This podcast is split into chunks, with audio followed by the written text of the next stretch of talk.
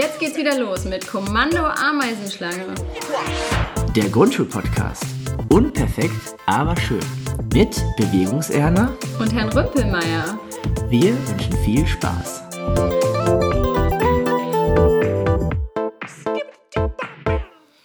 Ja, hallo, da sind wir wieder. Hallo Erna. Na, wie geht's dir? Ja, ganz gut. Äh, Samstagmorgen, ganz entspannter Ta Start in den Tag. Und jetzt können wir wieder aufnehmen, da freue ich mich. Wie denn? Ja, mir geht's auch ganz gut. Äh, ich, ich finde auch eine etwas ungewöhnliche Aufnahmeuhrzeit. Also ich bin gerade erst aufgestanden, kann ich ja mal äh, so zugeben. Aber ich freue mich ein bisschen mit dir zu quatschen und so in den Tag zu starten. Ja, ja, schön. Ja, ich hatte ein spannendes Erlebnis diese Woche. Vielleicht hast du gleich auch was zu ergänzen, aber ähm, das muss ich unbedingt loswerden. Und zwar äh, habe ich schon vor ein paar Folgen erzählt, dass ich äh, die plane, die Schule zu wechseln im kommenden Schuljahr. Und äh, da habe ich die Chance genutzt, einen Tag hospitieren zu gehen bei einer Schule. Und äh, die haben ja ein ganz anderes Konzept als wir, die sind jahrgangsgemischt und äh, haben tolle Arbeitspläne, mit denen die individuell arbeiten mit den Kindern. Und das war wirklich ein interessanter Einblick in dieses Konzept und hat mich sehr überzeugt. Ähm, genau, da habe ich noch eine zweite Schule besucht, mit einer äh, netten Schulleitung gesprochen. Und das Interessante da war, dass die Schule sich jetzt gerade genau auf den Weg macht seit diesem Schuljahr und dass die quasi traditionell ähm, ja, einfach gearbeitet haben, jahrelang, aber dass die jetzt äh, mit diesem Schuljahr so erste Schritte gehen Richtung Individualisieren ähm, und dass die so einen Fahrplan schon haben für die nächsten fünf Jahre ähm, dass die auch jahrgangsgemischt werden wollen. Da finde ich die, ja, den Übergang total spannend, wie das irgendwie organisatorisch ablaufen kann. Ähm, aber auch, äh, ja, auch so viele andere Dinge, die wollen Lernhauskonzept äh, äh, benutzen und äh, ja, klang alles sehr spannend und jetzt habe ich wieder die Problematik, wie entscheide ich mich, wo gehe ich dann lieber hin. Ne? aber kannst du das überhaupt so beeinflussen, an welche Schule du dann kommst? Nee, das kann ich nicht. Ich habe jetzt mal einen Antrag gestellt. Ähm, jetzt ist so der erste offizielle Schritt gegangen. Ähm, das ist genau die Schwierigkeit. Das eine ist halt außerhalb von Bonn, das andere ist innerhalb von Bonn. Äh, die Schulämter geben erfahrungsgemäß nicht so gerne Lehrkräfte ab, wenn es nicht unbedingt sein muss. Also von daher ähm, wird wenn dann wahrscheinlich, also glaube ich, dass die Wahrscheinlichkeit für innerhalb von Bonn höher ist. Und ja, und wie das dann entschieden wird, weiß ich auch nicht. Ich habe mit meiner Schulleitung gesprochen und äh, keinen Plan. Also was jetzt gut ist. Soll ich jetzt da hinschreiben, ja, ich möchte ja die Schule? Ist das dann irgendwie so, ach cool, der sagt, was er will, das ist ja einfacher für uns? Oder ist das dann so, was wird der denn hier? Wieso äußert er jetzt seine Wünsche? Das ist kein Wunschkonzert. äh, kriegt er das Recht nicht? Also es ist so ein bisschen schwierig, das abzuschätzen. Ne? Ja, ich drücke dir auf jeden Fall die Daumen, das klappt. Aber es ist ja eigentlich schon ganz gut, wenn du dann schon zwei Alternativen hast. Ja. Also bei nur einer, das ist dann so, das ist ja so hopp oder top, aber so hast du ja zwei Chancen, dass es eine coole Schule wird. Ja, genau. Auf der anderen Seite ist es jetzt einfach so, dass ich irgendwie so auch richtig Bock habe, an einer von den beiden Schulen zu landen. Das heißt, dass die Enttäuschung, wenn nicht die beiden äh, am Ende es werden, dann auch irgendwie groß ist. Und dann, sich, dann frage ich mich dann wieder so, hm, war es da jetzt der richtige Zeitpunkt? Wobei beide Schulen gesagt haben, sie haben Bedarf. Und äh, beide Schulen wirkten jetzt zumindest nicht, dass sie sagen, ja, nee, nee, such dir was anderes, du passt hier nicht hin. Ne? Also, ja, keine Ahnung. Ich äh, ist jetzt auf jeden Fall erstmal spannend, was daraus wird. Ja. Wobei ich finde es eigentlich lustig, weil ich glaube, jede Schule würde von sich immer behaupten, dass sie Bedarf hat. Oder?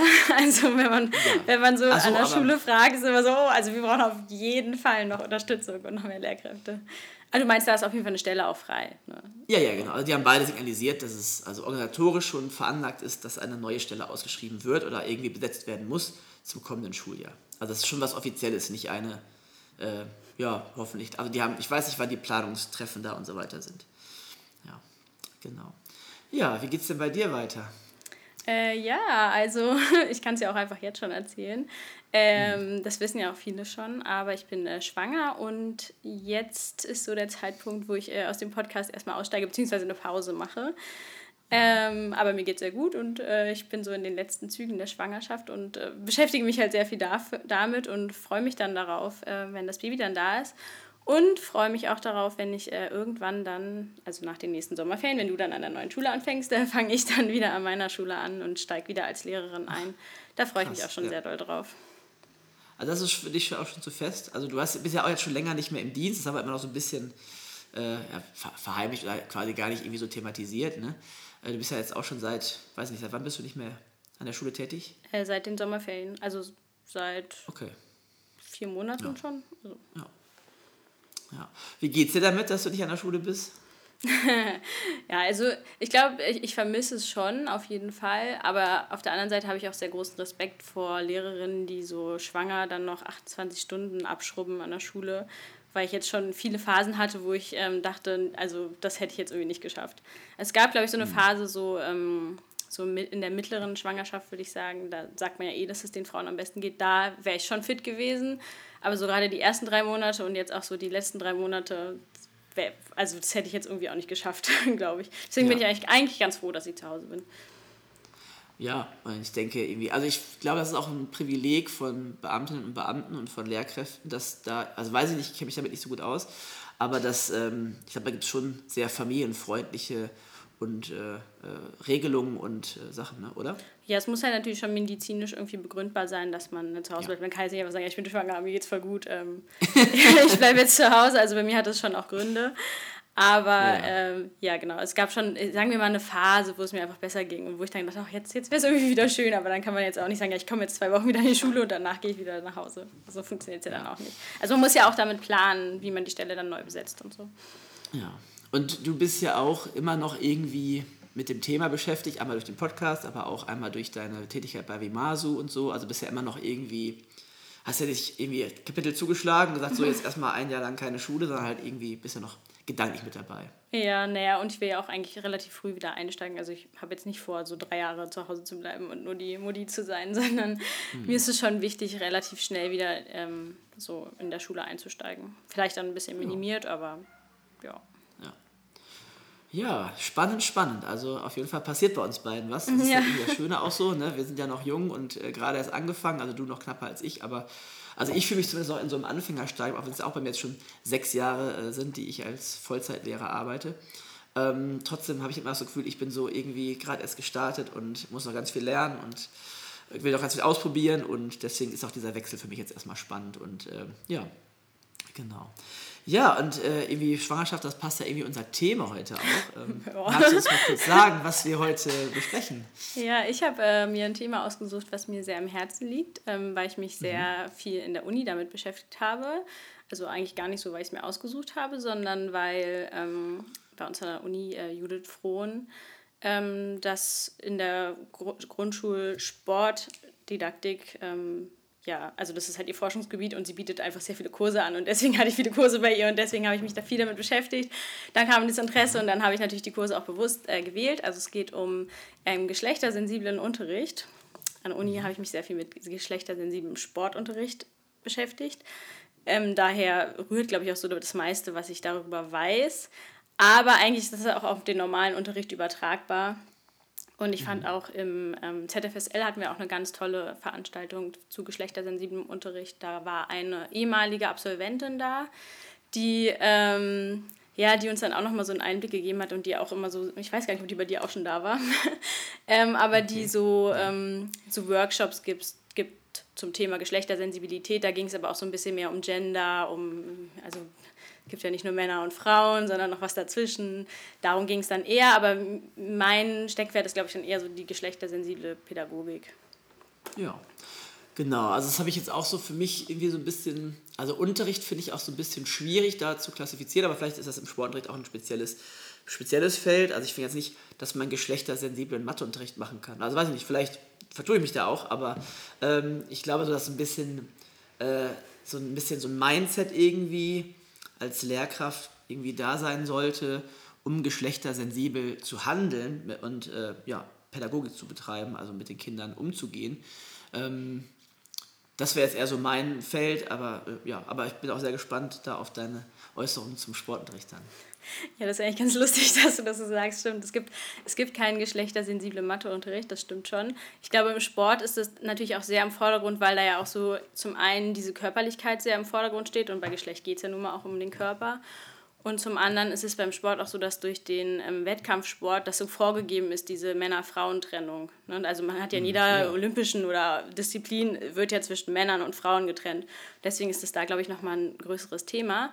Aber für alle anderen Unterrichtsfächer steht ja die Geschlechtersensibilität ja auch zum Beispiel in den Rahmen, also in den Kern- und Rahmenlehrplänen. Und das ist ja schon so ein allgemeines, wichtiges Ding, was so vorgegeben wird, aber was, glaube ich, auch manchmal so ein bisschen überlesen wird, weil man halt dann so denkt, naja, ist ja schon geschlechtersensibel, äh, was ich so mache. also. Ja, ja, ja. Ja, genau. Ähm, es gibt also bei den Bundesjugendspielen ist ja auch diese Tabelle dann auch unterteilt. Ne? Dann gibt es ja für unterschiedliche Stufen dann äh, unterschiedlich viele Punkte für Jungen und Mädchen und ähm, genau. Also es, von daher ist es schon auch klar ein sportspezifisches äh, Thema dann in dem Bereich, aber ich denke auch über die Pädagogik lässt sich auch, glaube ich, viel sagen. Ja. Definitiv. Ähm, ja, genau. Und ich habe äh, gedacht, wir starten heute mit so einer, äh, mit einer kleinen Geschichte, die kommt auch aus dem Sport. Aber danach, mhm. ähm, also ich will jetzt nicht, dass wir die ganze Zeit so im Sportbereich bleiben, aber das ist so die erste Geschichte, die mir eingefallen ist. Und dann können wir so im Verlauf des Gesprächs dann ähm, mehr zum, zum normalen Unterricht, nenne ich ihn jetzt mal, kommen. Ja. Also die Geschichte ist folgende. Ähm, passt so ein bisschen zu den Bundesjugendspielen ähm, und die hat mir eine ähm, gute Freundin erzählt von Vimasu. Und zwar ja ähm, war es wohl so, die haben äh, so ein Sportfest organisiert. Ich glaube, es waren jetzt keine Bundesjugendspiele, sondern einfach so ein Sportfest, wo es verschiedene Teams gab, die gegeneinander Fußball und sowas gespielt haben. Mhm. Und äh, da ging es dann so darum, ja, wie können wir denn alle integrieren, auch die Mädchen. Und dann kam halt der Vorschlag, ja, äh, wir machen das einfach so, dass äh, Mädchentore doppelt zählen. Mhm. So, dann ja. Ist, ist ja voll gut, dann äh, sind die Mädchen auch integriert, dann sind die Mädchen ja auch total motiviert äh, mitzumachen. Und äh, die Jungen, die äh, geben den Mädchen dann nochmal den Ball, weil das Tor zieht ja dann doppelt, ist ja dann mehr wert. Und ähm, ja, das ist ja dann total geschlechtersensibel, was wir gemacht haben. Mhm, ja. So, jetzt kannst du ja vielleicht mal sagen, was du davon hältst. So als Einstieg. Ja, äh, ich würde da noch einen draufsetzen, wenn das okay ist, äh, an ja. deine Geschichte. Und zwar ähm, bin ich an einer Schule tätig, ähm, die immer ein Kirchwiesenturnier jedes Jahr veranstaltet. Äh, mit der anderen Schule, die da auch im Dorf ist, äh, also ne, äh, im anderen Stadtteil. Und ähm, an der habe ich übrigens interessanterweise Referendariat gemacht, das heißt, ich kenne beide Schulen. Und ähm, genau, und da ist es so, jedes Jahr treten die gegeneinander an, die dritten und vierten Schuljahre in verschiedenen Mannschaften. Und da ist es noch krasser mit der Regelung. Da ist nämlich so, die, ähm, die jungen Tore zählen nicht, sondern erst, wenn ein Mädchen ein Tor geschossen hat, ab dann zählen auch jungen Tore, aber rückwirkend zählen die auch nicht. Also nur ab dem Zeitpunkt. Das heißt, man muss quasi alles tun, damit ein Mädchen Tor schießt. Okay. Und danach ist das Spiel ganz normal. Da kann man auch die Mädchen auswechseln und dann also, kann man nur Jungs. dann also dann müssen die auch nicht mehr mitmachen, okay, ja. Ja, und das, das, äh, aber das, der Effekt ist der, dass jedes Spiel mit Elfmeterschießen endet, äh, weil äh, es irgendwie trotzdem, also die kriegen es auch nicht so hin, dass die Mannschaften so gestaltet werden, dass man, ähm, dass man die, keine Ahnung, nur eine Mädchenmannschaft macht zum Beispiel. Ähm, ja, ist auf jeden Fall, also ich finde auch, das ist ein absoluter Fail. Also der irgendwie zeigt, okay, das ist auf jeden Fall nicht geschlechtersensibel, das ist auf jeden Fall nicht förderlich, weder für das Spiel noch für die Zuschauer noch für Mädchen, weil dann auch ein extremer Druck auf die Mädchen lastet. Ne? Jetzt müssen sie irgendwie was machen, also auch beim Doppelzählen, aber auch jetzt bei dieser Regelung. Ähm, und das ist für mich eine ähm, Überfokussierung auf das Geschlecht. Ja. Und äh, das habe ich mir auch als Notiz aufgeschrieben, was ich nämlich cool finde am Lehrplan. Ähm, äh, das heißt, weiß nicht, ob du das auch angemerkt hattest, also irgendwie, was bedeutet eigentlich geschlechtersensibel? Ich würde schon mal zu, als erstes sagen, geschlechtersensibel bedeutet nicht geschlechtsneutral. Ne? Also nicht irgendwie so, spielt, spielt keine Rolle, aber es bedeutet auch nicht diese Überfokussierung, die man jetzt vielleicht im Sport, jetzt bei diesem Beispiel, dann irgendwie sehen konnte. Genau, weil die Überfokussierung ist ja in dem Fall, alle Mädchen sind schlecht und deswegen mhm. ist ihr Tor mehr wert und alle Jungen sind egoistisch und geben nie ab und sind gut. Und das stimmt ja einfach in beide Richtungen nicht. Es gibt ja auch einfach Jungen, die schlecht Fußball spielen und es gibt auch Mädchen. Vor allem in der Grundschule, da muss man das auch immer wieder betonen, ist es häufig so, dass die Mädchen weiterentwickelt sind körperlich als die Jungen. Das heißt, die sind häufig besser am Sport als die Jungs. Aber ihnen wird das so ähm, eingetrichtert, ähm, ja, also durch, durch solche Zuschreibungen, die gar nicht böse gemeint sind. Und ähm, mhm. das kann man ja auch noch ein bisschen erweitern, diese ähm, Überfokussierung von Geschlecht. Die kommt ja auch ähm, auf zum Beispiel in der Sitzordnung in der Klasse, wenn man sagt, Junge sitzt neben Mädchen. Warum? Mhm. Also es gibt eigentlich keinen Grund dafür, dass ein Junge, äh, das, also die, die Kinder nach Geschlecht aufzuteilen, wie sie sitzen. Mhm. Und auch, äh, also es gibt ja auch diese Regelung, äh, man muss immer abwechselnd Junge und Mädchen dran nehmen. Finde ich absolut furchtbar. Also einmal organisator rein organisatorisch, dann hast du jedes, bei jeder, also jetzt ne, Meldekette und so weiter, darum mhm. geht es jetzt, da hast du bei jeder ähm, Meldungen, die sagen, hm, jetzt meldet aber gerade kein Mädchen, äh, darf ich jetzt einen Jungen dran nehmen? Und dann, dann, dann nimmt mal jemand aus Versehen einen Junge, mal einen anderen Jungen dran. Nein, das darfst du nicht, Junge. Das ist, ich finde so, da macht man sich, lädt man sich so irgendwie so viel Stress auf, den, auf, den, auf das ganz normale Unterrichtsgeschehen ein. Ähm, ja, ähm, wobei ich schon auch feststelle, dass äh, das natürlich eine Tendenz gibt. Also die Regelung gibt es ja auch nicht ohne Grund, dass halt Jungs irgendwie unter sich dran nehmen, Mädchen unter sich sich dran nehmen und dass äh, irgendwie man das versucht will zu durchbrechen. Aber ich finde dann irgendwie ist diese Regelung meiner Meinung nach keine gute Lösung, muss man andere äh, Möglichkeiten finden. Ne? Ja, aber ich habe da ehrlich gesagt, genau bei dem Beispiel, da habe ich schon voll lange drüber nachgedacht und ich habe da auch noch nie eine gute Regelung gefunden. Weil bei mir das tatsächlich mhm. auch immer war, dass halt die Mädels nehmen halt, den, also es ist aber auch gar nicht, dass die Mädchen alle Mädchen rannehmen, sondern man nimmt halt seine Freunde ran. Das ist, glaube ich, eher das ja. Problem. Und die Mädchen sind halt mit den Mädchen befreundet, die Jungen mit den Jungen. Es gibt, also ne, äh, aber ich habe da auch noch nie eine gute Regelung gefunden, dass, ähm, dass so eine Meldekette gerecht ist, dass jeder mal ran darf. Also vielleicht mhm. einmal, also irgendwann habe ich mal probiert, dass ich dann gesagt habe, wer schon mal was gesagt hat, darf nichts mehr sagen. Ja. Aber das ist ja irgendwie auch so ein bisschen blöd, weil dann sagt man ja, okay, du hast jetzt was gesagt, du musst jetzt auch nicht mehr mitdenken. Kannst, jetzt, kannst einfach eigentlich jetzt rausgehen. Das ist ja auch ja. nicht, man will ja, dass man die ganze Zeit dabei ist und dann muss man ja auch die ganze Zeit die mhm. Chance haben, ranzukommen. Aber also ich möchte kurz noch was ergänzen zu meiner Massagekette. Also ich habe ja auch so eine äh, Massagekette, wo dann die Kinder sich gegenseitig ähm, massieren mit so Igelbällen.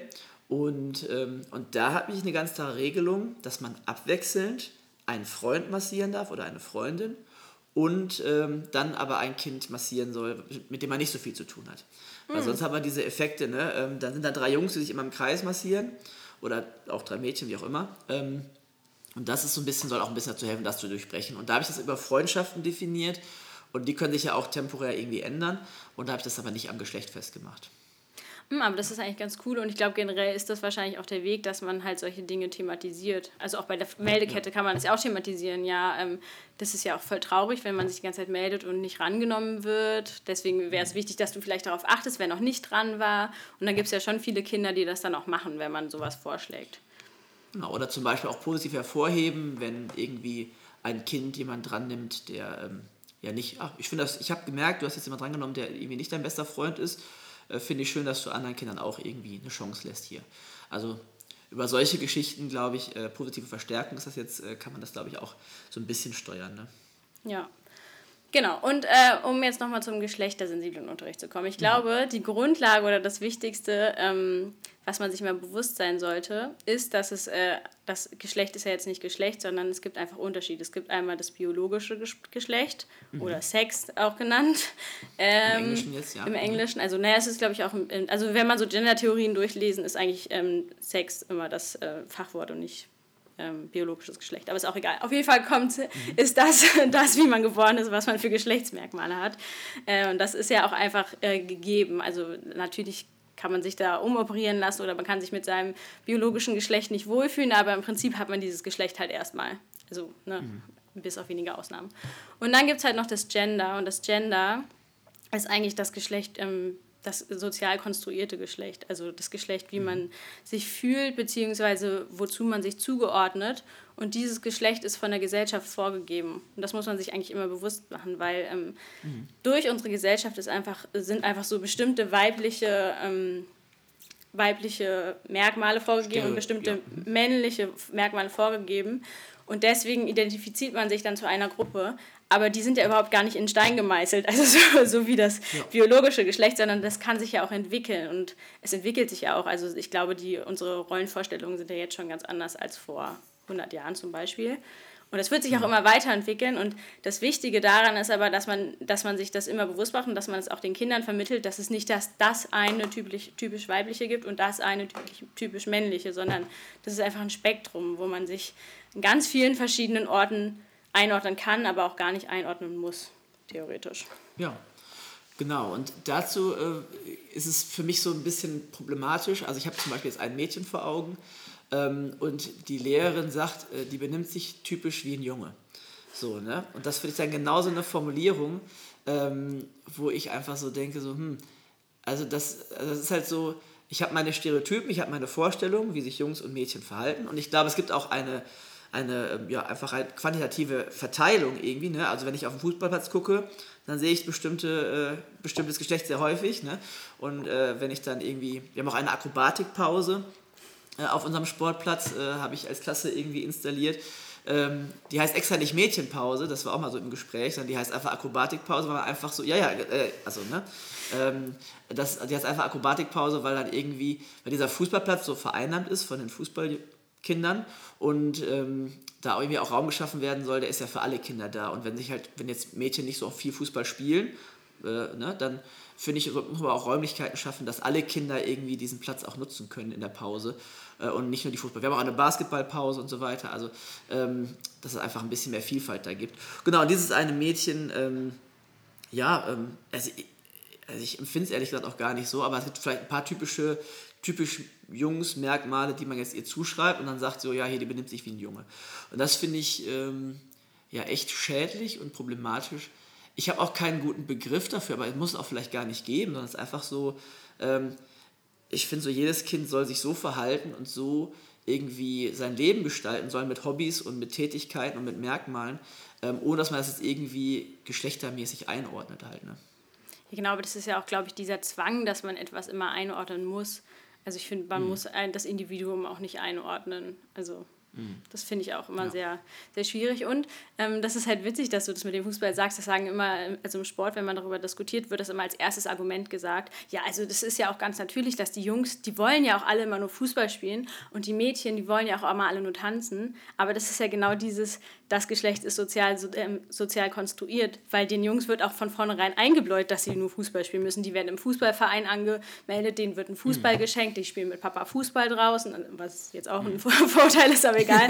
Na, ist halt so. Und bei den Mädels ist es halt so, nee, die dürfen nicht in einen Fußballverein. Ach, wir schenken denen Springseil oder ich, ich schenke mhm. denen Hula Hoop und ähm, zum Beispiel auch in der Sporthalle habe ich das mal beobachtet, dann ähm, gab es so das freie Spiel und da wurde wirklich allen Jungen ein Ball in die Hand gedrückt und allen Mädchen wurde wirklich ein Seil oder ein Reifen in die Hand gedrückt. Also jetzt wirklich, das, das war nicht ja. ausgegangen. Und das war nicht, dass die Mädels oder die Jungs da explizit nachgefragt haben, sondern weil davon auch schon so ausgegangen wird und das ist einfach schon voll verankert bei uns. Jungs spielen Fußball und Mädchen tanzen und ähm, das wird dann einfach so ähm, weitergelebt. Und das kann man auch nochmal ganz gut ähm, auf den normalen Unterricht beziehen, weil das ist ja zum Beispiel so, dass Mädels viel besser im äh, sprachlichen Bereich sind und Jungen sind ja meistens besser im mathematischen Bereich, wobei es dafür überhaupt keine wissenschaftlichen, es gibt keinen Grund, warum es so sein müsste. Aber mhm. weil zum Beispiel bei vielen Mädchen gesagt wird, ach, du bist schlecht in Mathe, ach, ich war auch immer schlecht in Mathe. Mädels können einfach kein Mathe. Du musst nicht gut in Mathe mhm. sein. Ja. ja. Warum? Also, ist, äh, ja, ja. Also, das, also da bin ich hundertprozentig bei dir und sag so, also diese Klassifizierung Mathematik ist per se geschlechtsneutral. Also ja. es gibt nichts geschlechtsneutraleres als Mathematik. Sprache ist sehr geschlechtlich, glaube ich, aber halt so Mathematik Wieso? an sich ist einfach so. Ja, also in Sprache spielt Geschlecht eine Rolle, äh, bei Zahlen jetzt so. nicht. Das wollte ich einfach Ah, genau. ja, ja, stimmt. Genau, das war ja. Ähm, und aber halt Mathematik irgendwie gar nicht. Und das Gehirn ist auch nicht so, dass das irgendwie, dass das männliche Gehirn, glaube ich zumindest, bin jetzt kein Gehirnforscher und so weiter, aber dass das männliche Gehirn irgendwie logischer irgendwie ist oder irgendwie logischer denken kann als ein weibliches Gehirn. Also da ähm, muss ich auch sagen, ähm, das scheint für mich wirklich ein Indiz dafür zu sein, dass es so, ähm, ja, dass so Geschlechtsmerkmale in irgendeiner Form gesellschaftlich irgendwie übertragbar sind und irgendwie auch dann zu diesen Ergebnissen führen. Am Ende sagt man so, kann man jetzt vielleicht auch Mathe-Tests machen und dann kann man sagen, hier, die Mädchen sind tatsächlich schlechter, aber halt, dass, dass die Ursache dafür nicht das weibliche Gehirn ist, sondern eine Pädagogik, eine falsche oder eine ähm, Stereotypisierung, das ist halt irgendwie dann so, also selbst wenn das Ergebnis das zeigt, heißt das nicht, dass die Kausalität irgendwie in der Biologie liegt, meiner Meinung nach. Ja, ja, ja. und äh, wo du das mit Deutsch sagst, ähm, das finde ich auch noch, das habe ich mir sogar als Frage noch aufgeschrieben. Ähm, benutzt du geschlechterneutrale Sprache im Unterricht? Äh, ja, äh, weiß ich nicht. Also das, äh, das, äh, ich weiß nicht, also da bin ich nicht fit genug äh, in den Gender Studies, um das irgendwie äh, jetzt genau benennen zu können. Also was ich auf jeden Fall mache, also ich, das kann ich ja mal ein bisschen von mir erzählen.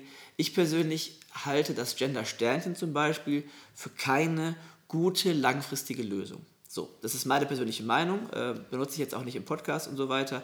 Ähm, da gibt es viele, die das, glaube ich, anders sehen und die das als die einzig wahre Lösung ähm, beschreiben, ähm, auch in meinem Freundeskreis und so weiter. Aber ähm, ich habe mich durch die Diskussion damit auseinandergesetzt und für mich entschieden, ich möchte immer beide Geschlechter ansprechen. Also ich finde das Sternchen eine schlechte Lösung, aber ich möchte trotzdem irgendwie, ich sehe die, die Problematik, äh, sehe ich im generischen Maskulin, was wir in Deutschland benutzen, dass die männliche Form, sowohl die männliche, also die männliche Form jetzt Lehrer, ist sowohl die männliche Form als auch die allgemeine Form. Und dann ist eine geschlechtsspezifische Form, Lehrerin, und das finde ich ein unheimlich schlechtes Konstrukt.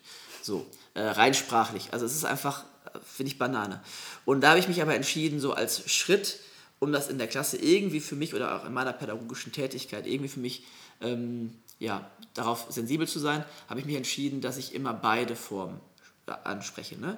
Ja, äh, deine Freundin und dein Freund oder halt ne, ähm, die Expertin und der Experte und äh, das für alle. Ne?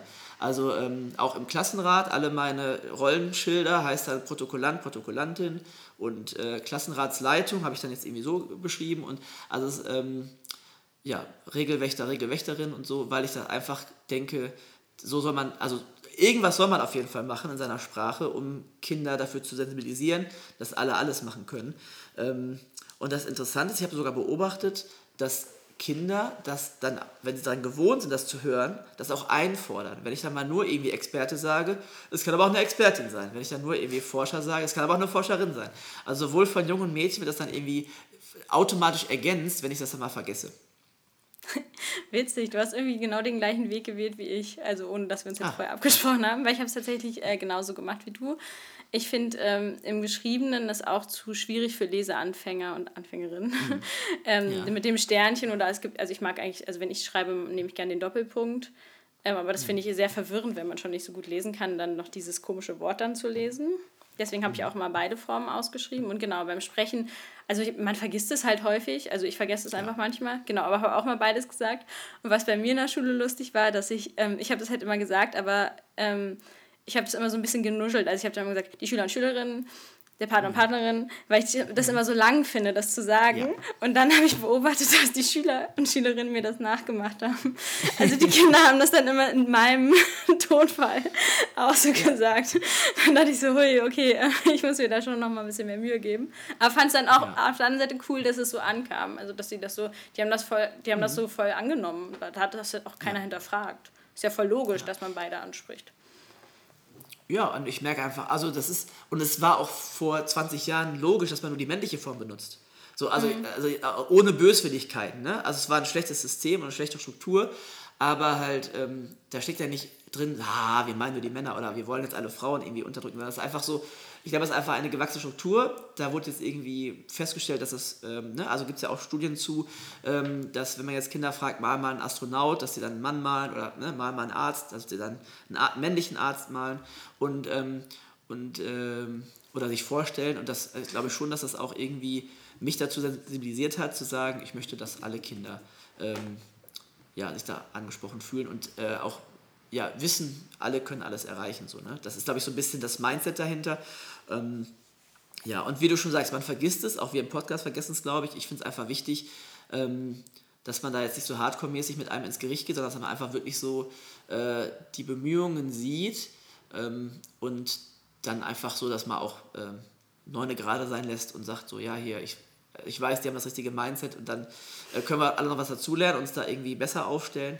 Und ich hoffe, dass auch die Sprache sich da irgendwie nochmal in eine bessere Richtung entwickelt. Äh, aber ähm, wie gesagt, jetzt haben wir gerade die Diskussion mit dem Sternchen und mal gucken, was daraus wird. Aber gebe ich, dir recht, für Leseanfänger und Anfängerinnen macht das halt wirklich irgendwie alles unmöglich. Also egal, ob man jetzt irgendwie eine Zweitsprache lernt, Deutsch als Zweitsprache, oder ob man jetzt irgendwie ähm, alphabetisiert wird als deutsches Kind oder als ne, Kind, was in Deutschland lebt, ähm, ja, muss man da, glaube ich, irgendwie noch schauere Systeme finden.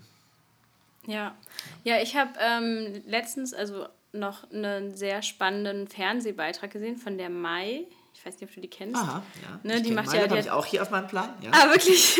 ja, ja. genau, die hat, äh, die hat ein ganz cooles Video auch dazu gemacht. Ähm, und das, ich fand, also die hat, finde ich, beide Seiten sehr gut ähm, nochmal dargestellt. Also das kann ich eigentlich nur allen empfehlen, das sich mal anzuschauen. Und die hat aber auch gesagt, ähm, dass zum Beispiel ja auch ein Weg fände, und das fand ich voll interessant, weil ich da vorher gar nicht drauf gekommen bin, dass man ja auch ähm, das andersrum denken kann, dass zum Beispiel, wenn ich mich jetzt hinstelle als Frau und sage, ich bin Lehrer, dass ich ja dann auch vermittel, dass Lehrer das Wort für beides sein kann, weil ich ja eine Frau bin, offensichtlich. Mhm.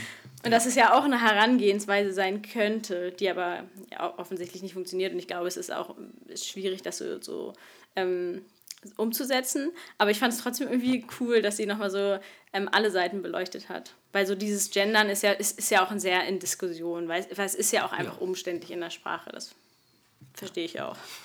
Genau, also ich finde dann aber die Diskussion da schwierig, wenn man irgendwie sagt, ähm, ja, ist mir jetzt zu unbequem oder ja, habe ich immer anders gemacht oder wenn man halt irgendwie so, ne, oder finde ich nicht schön.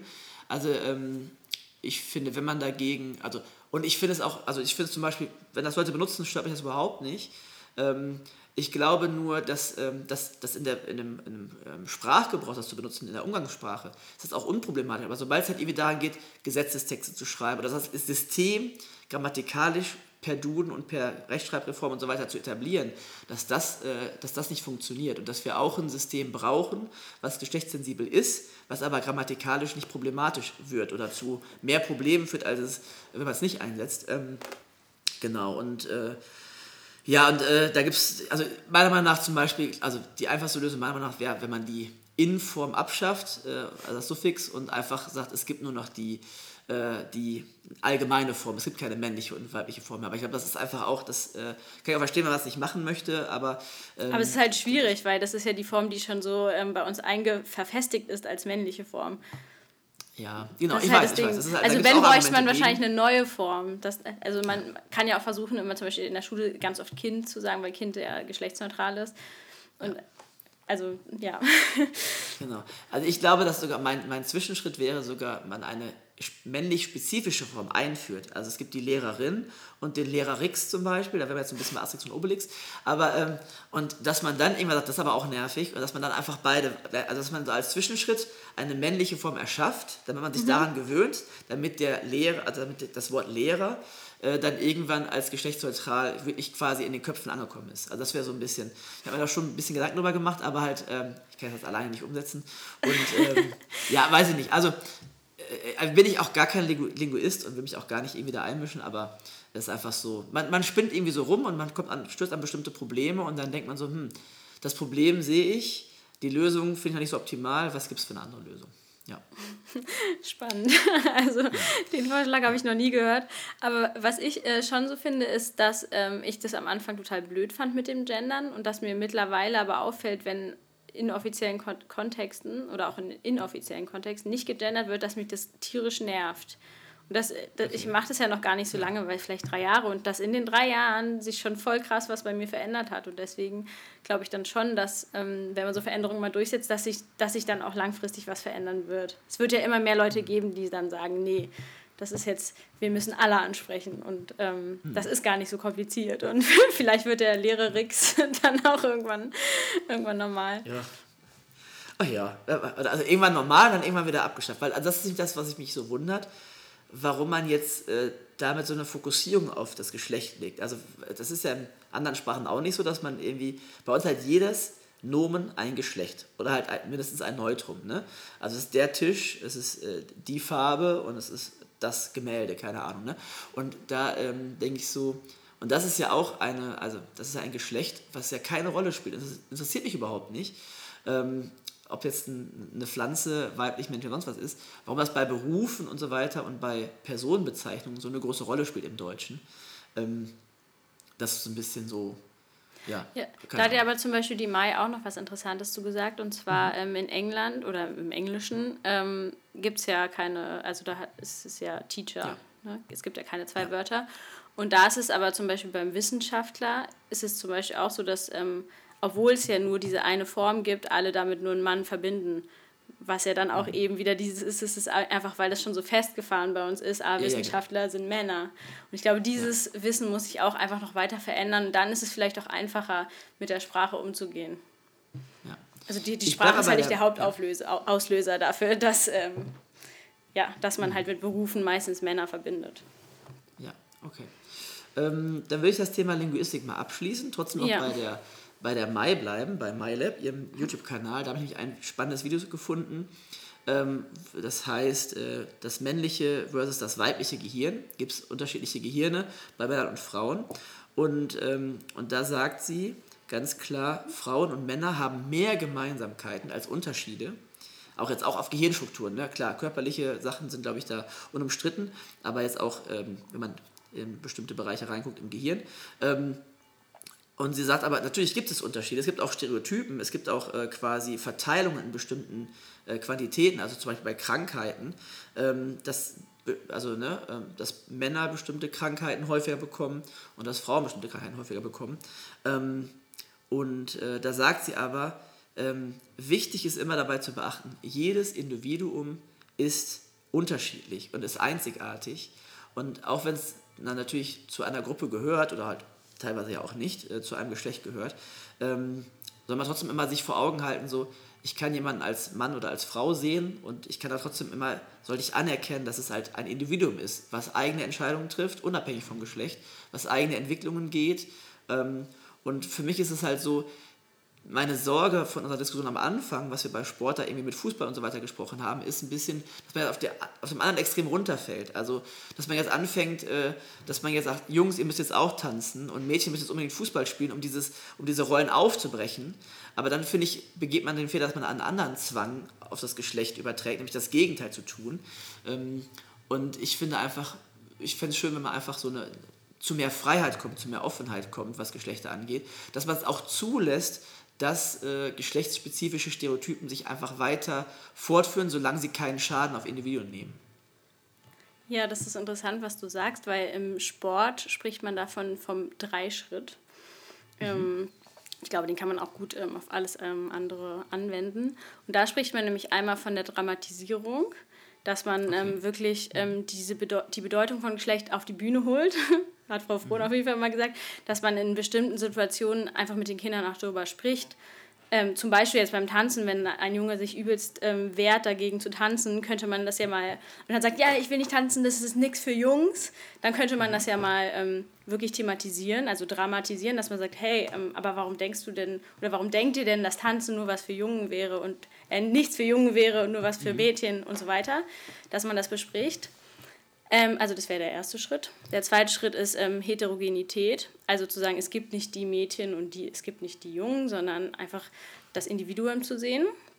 Und der dritte Schritt ist ähm, ja, die Entdramatisierung, also das ist auch nochmal die Individualisierung, dass man einfach das ignoriert. Also dass man einfach ignoriert, dass mhm. es Geschlechterunterschiede ja. gibt. So. Und das ist, also es heißt drei Schritte, aber es ist jetzt nicht so, dass es Schritt 1, Schritt 2, Schritt 3 ist, sondern die bestehen alle gleichzeitig und die sollen auch alle gleich viel bewertet werden. Und so wird halt im Sportunterricht dann gesagt, dass du ähm, geschlechtersensibel unterrichten kannst. Und ich glaube, dass diese drei Schritte auch im normalen Umgang mit Geschlecht wichtig sind. Ja. Ja, und vor allen Dingen ist es ja auch so, also man braucht erstmal vielleicht auch so einen, Aufschrei oder ein Problem oder einen Skandal, wie auch immer, um erstmal überhaupt zu merken, da ist ein Problem. Ne? Oder da ist irgendwie eine Schieflage. Ähm, ja, und, und dass man dann aber irgend, dass man dann irgendwie da versucht entgegenzuwirken, ist auch für mich vollkommen verständlich und auch, auch wichtig und gut. Aber man muss halt irgendwann in eine Neutralität kommen oder, also du hast es jetzt irgendwie Entdramatisierung genannt ja. ähm, oder halt ne, diese, diese Professorin da. Ähm, genau, und ähm, ja, und das finde ich dann auch einen guten, eine gute Entwicklung, dass man halt den letzten Schritt nicht vergisst, so, dass man halt, dass man temporär mal sich irgendwie auch vielleicht mit, also stell mir vor wie so ein Pendel, ne? Das, ist also, das war total auf der Schieflage, total weit, keine Ahnung, ne? Ausgeschlagen. Mist, das müssen wir jetzt wieder zurückholen. Und dann geht es einmal zurück, das Pendel, in eine andere extreme Richtung, wo man dann sagt, mhm. so, wenn man jetzt anfängt, dass irgendwie, also ich habe zum Beispiel da auch ein, letztens ein Bild so gesehen, äh, Jungs mögen auch Pink und Mädchen können auch Mathe und äh, Mädchen können auch den Prinzen retten und so weiter, wo ich denke so, hm, also das, das finde ich ist so dieses ich verstehe, was dahinter ist. Also ich möchte auch eine gute Absicht hintersehen. Aber ich finde es einfach so, äh, da wird das Pendel einfach zu weit ausgeschlagen und da muss man eben wieder so ein bisschen sich in die Mitte annähern. Ja. Ja, es wird sich halt wieder total auf das Geschlecht ähm, fokussiert. Das ist ja genau wie bei den Babysachen. Also ich bekomme ja ein mhm. Mädchen und dann ja. werde ich dann, also dann haben dann auch so Freundinnen schon zu mir gesagt, ja, also ich fände das ganz schlimm beim Mädchen, wenn das dann immer so Kleider trägt und rosa trägt. Also bei mir würde das nur blaue und weiße Sachen bekommen. Und dann denke ich mir so, ja, das ist ja irgendwie dann auch das Gegenteil. Also nur weil es jetzt ein Mädchen ja. ist und ich denke, ich will geschlechtersensibel sein, kann ich ja nicht sagen, ja, deswegen kriegst du jetzt nur Jungsachen. Also das ist ja, ja, dann bin ich ja immer noch in diesen Stereotypen drinne. also. Ähm, ich habe noch eine Frage jetzt so was richtig fachdidaktisches. Ähm, wie ähm, also habe ich mir einfach so überlegt, was ist mit der Schrift? Also, wenn ich jetzt die Handschrift von Kindern äh, angucke, ähm, glaube ich, da auch Verteilungen sehen zu können, äh, dass tendenziell Mädchen eher eine äh, ordentlichere, schönere Handschrift haben äh, und Jungs eher ein bisschen krackeliger und so weiter. Ne? Einfach so von der Verteilung her. Ähm, und äh, was denkst du, wie sollte man damit umgehen? Ist das, ist das jetzt auch eine ähm, Weiterführung der Geschlechterrollen oder ist das irgendwie, ist das biologisch veranlagt? Weiß ich nicht. Ja. ähm, also erstmal würde ich sagen, dass, dass der Ursprung dieses Phänomens vor allem daran liegt, dass Mädchen viel mehr malen als Jungen. Also mhm. die motorische Entwicklung kommt ja erstmal durchs Malen und Mädchen wird häufiger auch ein Stift in die Hand gedrückt, damit sie malen. Und mhm. ähm, wenn Jungen nicht malen wollen, ist dann gleich so, ach ja, ist ja nicht schlimm, wenn du nicht malen willst. Und bei Mädchen ist es häufig anders. Ähm, ja, aber ansonsten ja, es stimmt schon. Wobei ich, ich kenne auch welche, ich kenne auch Mädchen, die sehr krakelig schreiben und ähm, mhm. ich kenne auch Jungen, die sehr, krak äh, die sehr schön schreiben. Und es gibt da ja auch so Sachen, dass man sagt, ja, jemand, der schnell denkt, der schreibt sehr hässlich und jemand, der langsam denkt, schreibt sehr schön.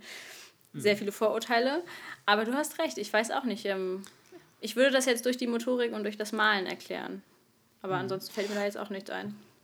Also ich denke auch, also das ist halt die, die also da ist für mich die Frage so, bin ich kein Experte drin, aber so meine Theorie wäre jetzt erstmal so auch, dass ähm, rein körperlich Jungs eher grobmotorisch veranlagt sind.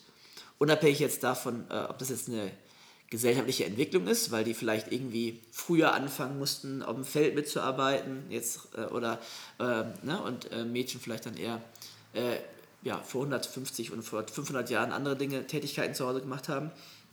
Ähm, und ähm, ja, also wie du schon sagst, das habe ich direkt wieder so reagiert, ja, es gibt aber auch Jungs, die äh, schön schreiben. Das ist halt das, wo ich immer so, das ist so ein Reflex, glaube ich. Ähm, für mich ist so die Frage jetzt bei der Bewertung jetzt ganz konkret, ne? Muss ich da jetzt auch bei der Bewertung äh, irgendwie toleranter sein bei Jungs, weil, sie die, ne? weil da andere körperliche Merkmale hinterstecken? Oder ähm, muss ich alle da äh, gleich bewerten. Ähm, also, also ist jetzt nicht so, dass Schönschrift jetzt irgendwie eine große Rolle in meiner Bewertung spielt, aber es ist einfach so, das kann man ja auf andere Sachen übertragen. Ähm, ja, wo ich mich einfach frage, wie man damit umgeht. Und ich glaube zum Beispiel jetzt bei so einem Extremgruppenvergleich, also wenn ich jetzt 100 Texte nehme und ich nehme die 10 schönsten Texte, ne, die 10 schönsten Schriften, habe ich vermutlich da eine Mehrheit von Mädchen und dann andersrum gesagt, ähm, wenn ich jetzt die zehn krackeligsten Schriften nehme, habe ich wahrscheinlich eine, eine, Mehrheit von Jungs, auch wenn natürlich Mädchen und Jungs sich da auf dem ganzen Spektrum verteilen, ähm, stelle ich einfach nur fest, dass da eine Mehrheitenverteilung ist. Und das ist so diese Anerkennung meiner Meinung nach der Unterschiedlichkeit von Jungs und Mädchen auf körperlicher, physiologischer, ähm, gehirnstruktureller Ebene. Ähm, und da ist die Frage, wie da Pädagogik darauf ähm, reagieren sollte. Mhm. Also da würde mich, glaube ich, wirklich vor allem mal interessieren, ob es da irgendwelche Studien zu gibt. Also ob es wirklich ähm, motorisch begründbar ist, dass Jungen äh, nicht so schön schreiben können. Ich weiß nicht, vielleicht mhm. entwickelt sich die Feinmotorik bei, ähm, bei Jungs auch einfach später als bei Mädchen. Könnte ja auch sein. Ja. Oder schlechter. Ähm, bei der Bewertung, also ich ich, ich würde es irgendwie, glaube ich, gleich bewerten. Also das Ding ist, man bewertet ja. ja die Schrift auch gar nicht mehr. Also früher, ich weiß noch, ich glaube, ich habe noch eine Note für, für Schönschrift bekommen. Ja. Aber das macht man ja mittlerweile nicht. Aber es ist ja schon so, dass äh, einen die Schrift so ein bisschen beeinflusst. Weil wenn ich was nicht lesen kann, dann, ich kann ja da nicht auch mal irgendwas reininterpretieren. Aber ich finde, mhm. ehrlich gesagt, das muss das Kind, egal ob Junge oder Mädchen, dann lernen. Also ich würde da jetzt nicht dem ja. Jungen so, so da mehr ein Auge zudrücken, weil er ein Junge ist. Aber es wäre jetzt so meine, mein Gefühl. Ich, kann ich jetzt auch nicht irgendwie hinterlegen. Ja. Aber es stimmt halt schon, ne? Das, das Mädchen, das, das, das, ja. Ja, und dahinter steckt ja auch so ein bisschen die Frage, werden rein von der von den Interessen, Interessen her, ne, wieder eine, einfach eine quantitative Verteilung, dass Jungs vielleicht eher irgendwie Bewegung brauchen, ne, äh, ne, grobmotorisch und so weiter und Mädchen dann auch schon irgendwie auch es schön finden, eine Geschichte sich auszudenken und so weiter. Ne? Also ich glaube, das ist schon, also das, das vielleicht auch in der Pädagogik oder in, jetzt gerade in der Grundschuldidaktik, wo die Kinder noch sehr jung sind, auch ähm, vielleicht durch das System Mädchen bevorteilt werden äh, in der Hinsicht, das ist nur eine These, keine Ahnung, will ich mich, also ne, will ich mich auch nicht festlegen, aber einfach mal so als Gedanken, ähm, Gedankenexperiment ja, dass man irgendwie so Schönschrift ist, wird honoriert und Stillsitzen wird honoriert und sich auf eine Sache länger zu konzentrieren wird honoriert und dann vielleicht auch Bedürfnisse, unabhängig von Jungs und Mädchen, des Bewegungsdranges, äh, wird dann so ne, gedeckelt, bestraft. Ne? Lautstärke ist zum Beispiel. Es gibt schon auch äh, Vermutungen, habe ich zumindest mal so in einem Talk über Geschlechtlichkeit gehört, dass Jungs tendenziell lauter sind, einmal weil sie weil sie schlechter hören, weil sie, ne? aber auch irgendwie, weil sie sich irgendwie ausdrücken wollen und weil sie irgendwie, ne? Und das wird ja in der Schule auch runterreguliert, die Lautstärke. Also das heißt, da ist schon die Frage, ob, ob Jungs vielleicht da häufiger die, die Botschaft bekommen, so, hier, du musst dich jetzt aber mal unabhängig von deinen Bedürfnissen auf die Schule konzentrieren und Mädchen das vielleicht eher so, dass du ganz gut passt zu ihren Bedürfnissen. Ja, ich würde auf jeden Fall auch bestätigen, dass, äh, dass so diese, ich, ich nenne es mal die typisch männlichen Eigenschaften, mhm. ähm, benachteiligt werden in der Schule und die typisch weiblichen Eigenschaften bevorzugt ja. werden. Und das ja unabhängig dann auch häufig, vom Individuum, ne? Ja. Unabhängig vom Individuum, ja. weil es gibt ja auch häufig ähm, sehr laute Mädchen und denen wird dann tatsächlich, das sind glaube ich genau die Mädchen, denen gesagt wird, dass sie jungenhaft sind angeblich und die dann auch ähm, benachteiligt sind. Und ähm, ja, ich glaube schon, dass man da dagegen wirken sollte. Da fällt mir ein gutes Beispiel ein mit, ähm, mit dem Lesen lernen. Da sind die Jungen mhm. nämlich auch sehr benachteiligt, weil die, meisten, ähm, die meiste Literatur, die ausgewählt wird, wird nach den Bedürfnissen der Mädchen ausgewählt. Oder der, der meisten Mädchen. Ähm, mhm. Weil es ist eigentlich schon so, dass Jungen sich eher so für Sachbücher interessieren also mhm. zum Beispiel ein Buch über Ritter oder so finden, die, finden mhm. eher Jungen toll, wo dann nicht so unbedingt eine Geschichte von einem Ritter ist, sondern wo dann so die, die Burg gezeigt wird und dann die Ritterausrüstung und erklärt wird, wie der ja. Ritter irgendjemand, keine Ahnung, die Prinzessin rettet, was weiß ich. Und Mädchen mögen ja eher so Geschichten über Tiere, Abenteuergeschichten und sowas. Und mhm. ähm, ich glaube, das ist schon mal ein wichtiger Schritt, dass man dort auch einfach die Interessen der Jungen mehr berücksichtigt, indem man bessere Literatur auswählt und nicht immer nur die Literatur auswählt, ähm, die man vielleicht selber gut findet. Und da, ach, das, da, äh, sorry, ich springe jetzt voll weiter, aber da ist, glaube ich, aber auch ein sehr großes Problem in der Grundschule, vor allem, dass, die, dass der Großteil der Lehrerinnen oder der Lehrkräfte weiblich ist. Und deswegen ähm, vor allem den Jungen häufig so ein ähm, ja, Bezugspartner fehlt oder dass dass halt eben jemand fehlt, der auch die, ähm, die Bedürfnisse der Jungen kennt und ähm, berücksichtigt. Weil eine Frau mhm. wählt, automat wählt ja automatisch, wenn man jetzt ein Buch auswählt, wählt man ja schon was aus, was man jetzt auch selber irgendwie gut findet. Und das ist ja dann auch so von den eigenen Vorstellungen irgendwie geleitet. Also ich höre da jetzt so ein bisschen raus, das habe ich mir auch als Fragestellung aufgeschrieben. Äh, gibt es eigentlich auch Unterschiede bei den Pädagoginnen und Pädagogen? Also gibt es eine eher weibliche Pädagogik, Sichtweise auf Kinder, auf ihre Bedürfnisse, auf Regeln, Verbote und so weiter und eher eine männliche oder ist das, also es hängt definitiv auch wieder vom Individuum ab, aber einfach von der Verteilung her? Also ich, ich glaube eigentlich, ich glaube, die Pädagogik an sich ist sehr geschlechtsneutral, aber ich glaube, dass man mhm. halt in seinem Handeln schon sein eigenes Geschlecht oder das Geschlecht, mit dem man sich identifiziert, weitergibt. Und ich glaube, für mhm. Kinder ist es, also für Kinder wäre es auch nicht gut, wenn alle Lehrer, also wenn es nur männliche Lehrer gäbe. Ich glaube, dass es einfach eine Ausgeglichenheit total wichtig wäre. Dass man, mhm. dass man, ja. zu, dass man beides hat. Ja. Also äh, ich kann ja mal von meinen Beobachtungen als Mann in diesem Beruf ein bisschen schildern. Ah, ja, das ein bisschen ist berichten. ähm, also ich würde das, äh, also meine Beobachtungen sind ein bisschen schon die, dass ähm, Frauen eher ein höheres Sicherheitsbedürfnis haben und äh, da deswegen auch eher mal zu einem Verbot greifen. Ich werde das gleich mit Beispielen einmal so kurz ein bisschen äh, ausmalen. Und ähm, ich erlebe bei mir zumindest ein höheres Bedürfnis an Freiheit für die Kinder. So, ne? Nicht alles zu überregulieren und auch mal ein bisschen Risiko einzugehen und, ne? Genau, also, äh, eine Geschichte war, im Kollegium hatten wir, haben wir so einen Hügel und der Hügel, da sind drauf so Bäume und Büsche wo die Kinder sich gerne verstecken, sich gerne aufhalten, gerne spielen, Gänge bauen und dies und das und jenes. Aber der Hügel hat immer das Dumme, dass er hinten auch runtergeht und direkt danach kommt ein Bürgersteig und direkt danach kommt eine Straße. Und da wird dann diskutiert, die Kinder dürfen nicht mehr auf dem Hügel spielen, weil äh, dahinter ja die Straße kommt und wenn man dann runterrollt, dann rollt man direkt auf die Straße und wird überfahren. Die Straße ist eine Einbahnstraße und äh, da fahren nur die, äh, die fünf Bewohner, die da an der Straße wohnen, lang und äh, alles, was zur Schule will. So, aber gut. Auf jeden Fall wurde das dann tatsächlich verboten, in diesem Gebüsch zu spielen, wo ich strikt dagegen war, äh, weil es einfach sowieso ein kleiner Schulhof war zu der Zeit, wegen einer Baustelle. Und ähm, weil ich das Bedürfnis der Kinder wahrgenommen habe, dieses mal auch ein bisschen unbeobachtet zu sein und sich ein bisschen da so äh, zu verschanzen und in seiner eigenen Gebüschburg da irgendwie zu spielen. Junge Mädchen unabhängig. Ja, und dann irgendwann hat die Stadt Bonn im Rahmen der Umbaumaßnahmen, auch für unseren Neubau, da einen Zaun hingebaut. Hey. So. so, und dann ich so, Halleluja, wir haben einen Zaun, das, die Gefahr ist weg, jetzt können wir das Gebüsch freigeben. Und auf einmal war das Gebüsch, das Argument der Sicherheit gar nicht mehr entscheidend. Und dann wurde gesagt, ja, aber wie sollen wir es denn da beaufsichtigen? Was, wenn die sich da streiten, prügeln und wehtun und so weiter, können wir ja gar nichts machen. Ich so, nee, nee, nee, nee, Freunde. Ihr habt vor ein paar Monaten gesagt, da soll man nicht spielen, weil da die Sicherheit in Gefahr ist. Jetzt kommt dann ein neues Argument. Und dann wurde es tatsächlich freigegeben, das ganze Gebüsch. Und äh, es hat jetzt auch noch nicht irgendwie dramatische Vorgänge da gegeben, dass man irgendwie ähm, jetzt da äh, irgendwelche großen Verletzungen gehabt hätte. Also, ähm, ja, es ist nur ein Beispiel von vielen, äh, wo ich einfach denke, so, da wird schon manchmal irgendwie unterschiedlich argumentiert und unterschiedliche ähm, Sichtweisen werden da einfach ausgetauscht. Ne? Und deswegen ist es, glaube ich, gut, wie du es ja auch gesagt hast, wenn eine Ausgeglichenheit da ist von männlicher und weiblicher Sichtweise, auch wenn es jetzt auf Individuen, also zum Beispiel eine Kollegin war da meiner Meinung, ne?